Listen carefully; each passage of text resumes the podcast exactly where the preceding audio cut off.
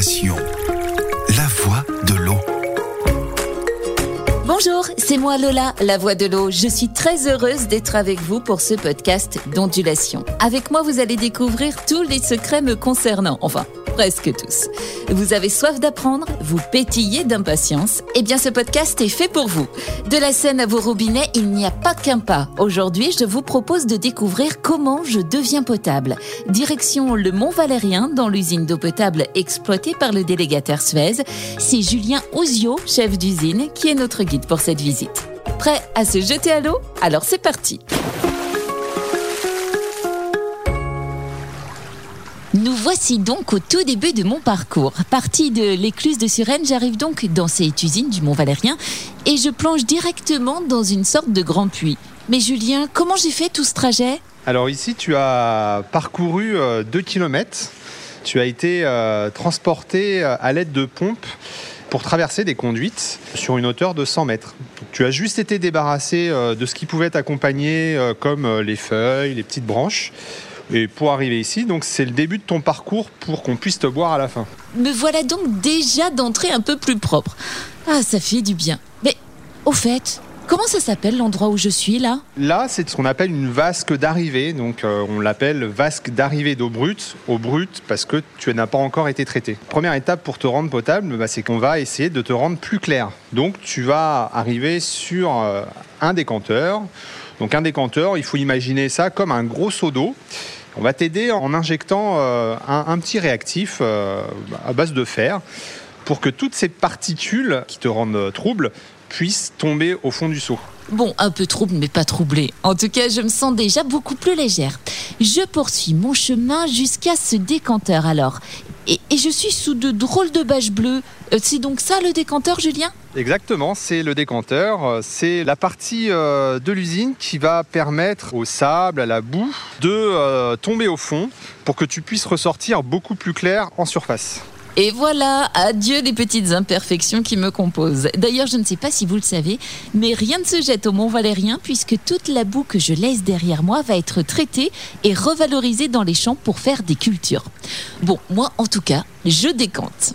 Comme le vin finalement comme le vin, comme euh, un sirop qui est mal mélangé dans l'eau. Voilà, tu as une partie qui est très foncée, euh, en l'occurrence la boue, et sur la partie supérieure, donc tu es clair. Et donc voilà, euh, il reste quelques petites particules qu'on va pouvoir retenir sur des filtres avec du sable. Donc il faut que tu t'imagines que tu vas passer comme dans une passoire avec des mailles très petites.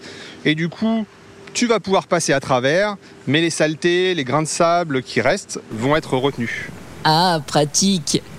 Mais ça devient sombre ici. On passe par un laboratoire là, non? Exactement. On est dans les entrailles de l'usine, on passe par un laboratoire et ce laboratoire-là, c'est là où on va t'analyser pour voir si tu es en bonne santé. Et si euh, en te buvant, on ne risque rien. Très bien. Bon, en tout cas, me revoilà. Je viens juste de sortir du décanteur. Mon sable a été enlevé et. Ah bah tiens, je suis encore sous des bâches bleues. Décidément, c'est une manie. Ça sert à quoi finalement? Alors oui, euh, on te protège des bâches parce que quand le soleil arrive et quand la température monte, les algues aiment bien cet environnement, donc euh, bah, on ne te verrait plus euh, en dessous les algues. C'est effectivement l'ozonation et l'ozonation va te permettre effectivement de te nettoyer en profondeur, c'est-à-dire de te débarrasser de tes microbes. Là, on va passer par un endroit très bruyant.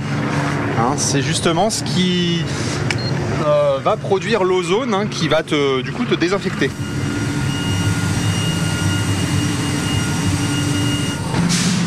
Alors le bruit que tu entends là, c'est la production d'air. Hein. Pour faire de l'ozone, bah, l'ozone c'est quoi? C'est un gaz.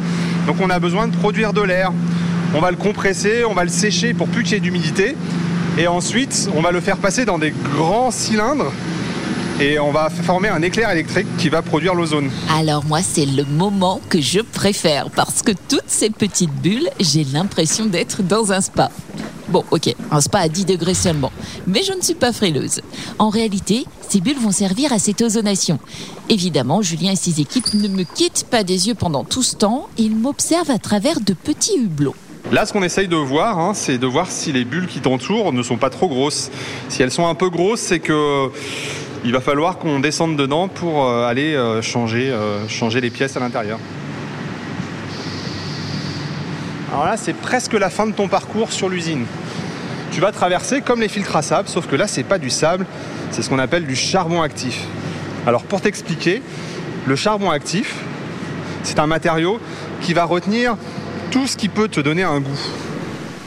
Et on en vient à l'étape cruciale, comme pour le bon fromage, c'est celle de l'affinage. Un procédé qui me permet d'être presque parfaite et potable. Il me reste quand même une ultime étape, un peu de chlore, une minuscule petite goutte et hop, de quoi éviter que les bactéries ne reviennent m'embêter. Vous voyez qu'ici, on ne me lâche pas. Je suis sous haute protection, une vraie star. Sur tout ton parcours, tu es surveillé comme si on te prenait la température, ta tension, ta vitesse, ta pression ton pH pour voir si t'es pas trop acide, la turbidité pour savoir si tu es parfaitement clair, ce qu'on appelle la, matière organique, la concentration, pour voir si tu as un super goût. Et si euh, tu peux arriver jusqu'au verre du, consommateur. Tu es analysé euh, tous les jours et tu es contrôlé 24 heures sur 24 avec des capteurs euh, un peu partout sur l'usine. Bref, vous l'aurez compris, au Mont Valérien, je suis chouchouté pour que vous puissiez tous profiter de moi. Pas vrai, Julien? Ah oui, il faut surtout te boire et te boire encore et encore, parce que effectivement, tu es la vie. Sans toi, euh, on n'existerait pas. Et tu es bien mieux couler du robinet que d'être dans une bouteille en plastique qui pollue la planète. Et ça, je confirme. Bon, et puis, ces bouteilles en plastique, je me sens toute compressée là-dedans. Voilà, c'est la fin de ce podcast d'ondulation qui vous est proposé par Sénéo. Je vous donne rendez-vous très vite pour un nouvel épisode. Bien évidemment, ça coule de source. Sachez que vous pouvez réécouter l'intégralité de nos podcasts sur Spotify, Deezer, Google Podcast, Apple Podcast, ainsi que sur la chaîne YouTube de Sénéo. Portez-vous bien et à bientôt.